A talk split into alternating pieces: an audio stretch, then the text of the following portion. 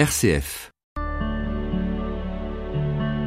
RCF vous présente Réorienter sa vie.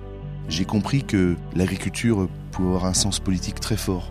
Guillaume Rioux, président de la Fédération nationale d'agriculture biologique. Il y a un programme d'action publique qui s'appelait euh, autrefois dans, dans- dans l'ancienne région Poitou-Charentes, qui est maintenant la région Nouvelle-Aquitaine, un programme d'action publique qui s'appelait le programme Ressources, qui était comment faire la reconquête de la qualité de l'eau potable, la qualité des milieux aquatiques par l'agriculture biologique.